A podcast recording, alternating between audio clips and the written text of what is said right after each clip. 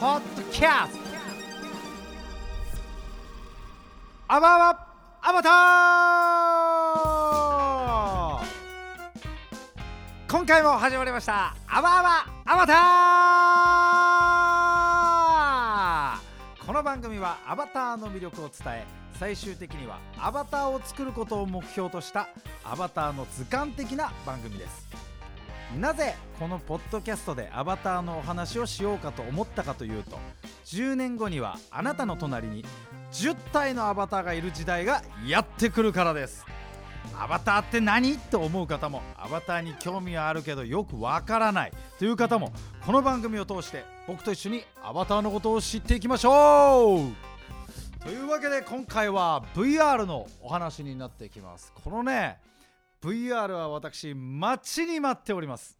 もう早く来ないかなと思いましてこの VR さえあればいろんなところに出かける手間が省ける。こういうのをね私はねえ一体どんな手間が省けるの？これをね私はねご説明していきたいと思いますんでよろしくお願いします。というわけでまずそもそも VR って何っていう風になってきますよね。これはですねバーチャルリアリティと言われてます。バーチャルリアリティ。これデジタルの現実？えそういうこと？まあそういうことなんです。デジタル上の中にもう一つねなんか動物の森のような空間を作ってですねそこでみんなで遊びに行く。あの動物の森の自分のキャラクターがまさに自分の目線で歩いてると思っていただければあのー、なんとなくふわっとイメージしやすいかなと思います。そんなような空間がバーチャルリアリティですね。その中でも、えーと、ゲームの、えー、VR と、えー、そのいわゆる大人のアダルトの業界の VR もちょっと違いますので、えー、ご説明します。ゲームの方はですねあの非現実空間の中で、えー、キャラクターなどで遊ぶようなものが VR ですね。なんか VR ゴーグルをつけてそのなんか敵を倒すみたいなゲームもあるのがゲームの方ですね。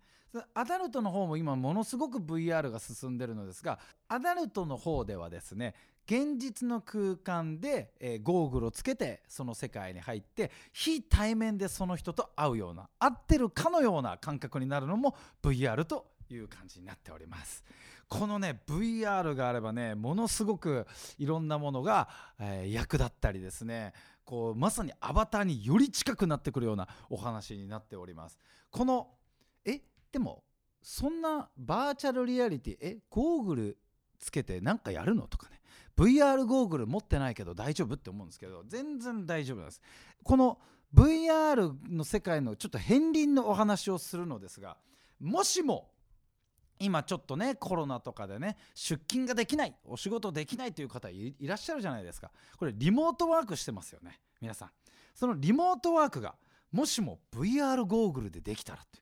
これもうねえどういうことってなるじゃないですか。要するに今までのお話をさせていただきたいんですけど今までは例えば朝7時に起きてえー、身支度をして、えー、化粧をして通勤をして9時までに入る。9時の出勤なのに2時間前に起きなくちゃいけなかったんですね今までは。でもねこのリモートワークによってあのもしかしたらいると思うんですけど8時50分に起きてパソコンをつけてその Zoom とかでですね自分のその寝癖とかをマスクをして晒しながらですね「おはようございます」って言ってる方もいると思うんですけれどもそれでもかなり1時間50分の短縮にはなってると思うんですけどやっぱりねそのいやそういうなんかだらしない姿見せたくないという方もいらっしゃると思うんですけどこれがもしね VR があればですねあの VR 上ではもう僕のキャラクターの中できてその動物の森みたいなキャラクターがいるわけですからその VR のカメラをつけながらですね「おはようございます」って言ってしまえばもうあの8時50分に起きても全然間に合うっていうねことが可能になってくるわけです。それもその身支度もしなくてもいいし言ってしまえばご飯食べながら「おはようございます」って言ってもそのゴーグルつけてちゃんと出勤してるわけですからもう全く問題ないことになるだろうなっていうのがありますのでおそらく VR ゴーグルが2021年の春にたくさん出てくるので、えと、そこで、えと結構安いものも出てきます。っていうので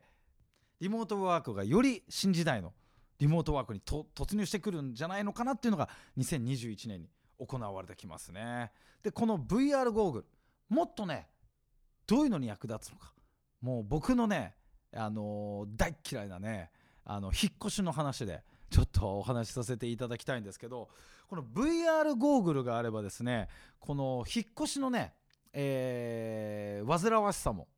なくなるんですね。よくね僕がね、えー、僕札幌に住んでるんですけれどもよく聞くんですよ、えー、東京に夢を叶えに行くっていう友達がね結構いるんです。で春とかにねその高校卒業したり大学卒業して僕東京に行きますってね聞くんですけれどもお前部屋は決めたのかって聞いたらいや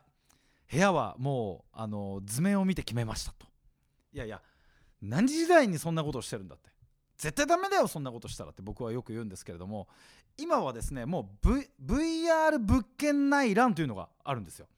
えー、不動産の方が、えーと、360度カメラを持ちながら、えー、物件の中に入っていきます。それをですねゴーグルをつけながらあのー、360度カメラですので自分で見たい方向を見ればあのシミがついてるかなとかストーブはどこかなとかっていうのを確認することができます。これがねもう結構もう3年前ぐらいにはもうやってるところはもうやってるのでねもう図面だけ見て一発勝負みたいな内覧じゃなくて実際の外壁から案内できるようなのがありましてねこれね昨日僕ねえ10件ぐらい VR 物件内覧したんですけれどもねあのー、すごくね分かりやすい。もう近所のことも分かりますしもしかしたらねこの引っ越しの怖いところって隣の家が、うんと、ゴミ屋敷さんとか そういう人だったら嫌じゃないですか。でもその怖いんですよね。実際その引っ越した時に隣の建物が何だとか近くに何々がある。え駅まで徒歩5分とか言ってるけど本当は10分なの俺は知ってるぞって思うわけじゃないですか。それが実際にこのゴーグルをつけると見えるんですよね。こういうそれがあるとやっぱり引っ越しの安心安心感。あゴミえーと、ゴミ捨て場がちゃんと清潔になってるなとか。あ建物すごく綺麗だなってこれすごく重要だと思うんですよ引っ越しにおいて。それがもうこの VR によって内覧できるっていうのは一気に解消できて僕はすごく助かるなと思います。ただ僕10件ぐらい回ったんですけれどもおそらくおすすめは2件までっていうのとねあとね僕ねあのー、これがねすごくやりたかった。もう僕がねアバターをやって何をしたいかって言われたらね一番はこれなんです。バーチャル旅行。これねいやいやいや実際行った気持ちになるには勝てないぜって。もうもちろんね思うんですけれどもこのね没入感っていうんですか。これがその VR ゴーグルが出てきてねあの出てきた言葉だと思うんですけれどもこの没入感没頭してそこに入り込む感覚っていうこの没入感っていうのがね恐ろしい楽しさをねあの味わう。あのおそらくですね僕昔ねあの VR ゴーグルなくの没入感に入ったことがある。あの小学生の時に「桃太郎電鉄」をやってたんですよ。そしたらもう他の何も声も聞こえないぐらい集中してですね、えゲームをやってました。その感覚に VR ゴーグルを強制的に入れてくれる。これが没入感これがハマってしまうんですよ。このバーチャル旅行でね昨日私ワイキキ行ってきたんですけれどもちょっと雰囲気出すためにねちょっと足元にねあの足湯しながら あのちょっとバーチャル旅行しましてなかなかあったかい気持ちになりながらですね行くんですけど本当に自分の見たいところを見れる。そのまあカメラマンさんがいるんですけれどもそのカメラマンさんの高さで自分のカメラマンさんのカメラの位置が自分の顔だと思ってください。そこから下向いたり上向いたり右向いたり左向いたりすることができます。そこであここが有名な何々かとかって思うんですよ。私ね、まあ、それだけでバーチャル旅行したいって言ってるわけではないんですよ。このあのゲームの本体で Wii ってあるじゃないですか。あれの Wii のコントローラーがあのおそらく自分の手袋みたいになってあの触った感覚とかも出てくるようになってくるわけです。するとですねあのー、本当になんかこう砂とか触ったような触覚がねなんかね感じ取れるようになるってなんか言ってるんですよ。なんかそういう風にねどんどん進歩していくらしいのでこのバーチャル旅行ワイキキ行ってですね昨日はクレープ屋さんとかちょっと見てきてね。あとあの有名なあのあの山登りました。ダイヤモンドヘッド。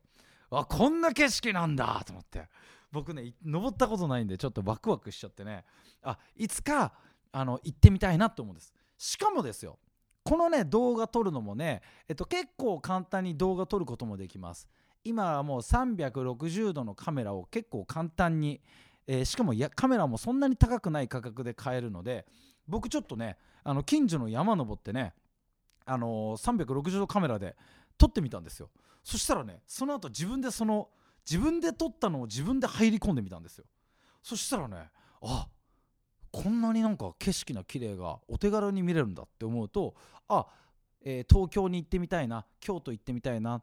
うん、あそこの景色ってどんな感じなんだろう札幌時計台見てみたいなとか札幌時計台ってやっぱりその日本三大がっかりなんちゃらって言われてるじゃないですか。でもなんか外したくないような気もするんですよね。だからちょっと気になるんだよな行かなきゃダメかなとかって思った時に一旦 VR ゴーグルで体験することによってああやっぱ行かなくていいやってこう決断できるようになる。ってなるとねこう旅行の前に下見ロケハンができる。このロケハンができるってなんか僕はねすごくいいなって思ってねこのバーチャル旅行どんどんいろんなところで流行ってくるんじゃないかなって思います。そういう YouTuber も出てくるんじゃないかなって思いますね。そんな私 VR で本当に行きたいところ。これはどこかと言いますね。私の夢でもありますね。月に旅行してみたいなと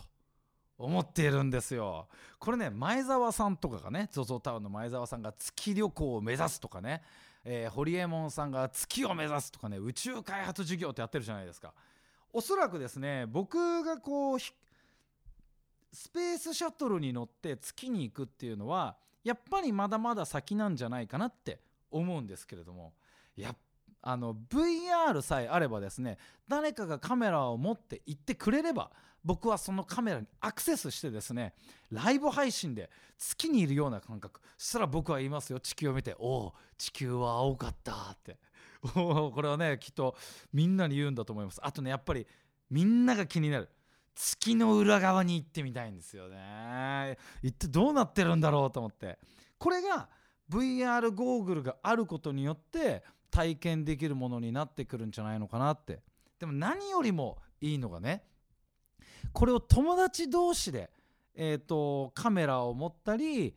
ゴーグルを買ったりすることで好きな女の子の家に遊びに行ける。これが何よりみんな楽しみにしてるんじゃないかなと思いますよ。好きなアイドルの家に入れるとか。このアイドルを配信してくれたらあアイドルの部屋こんな風になってるんだって360度見渡すことができる。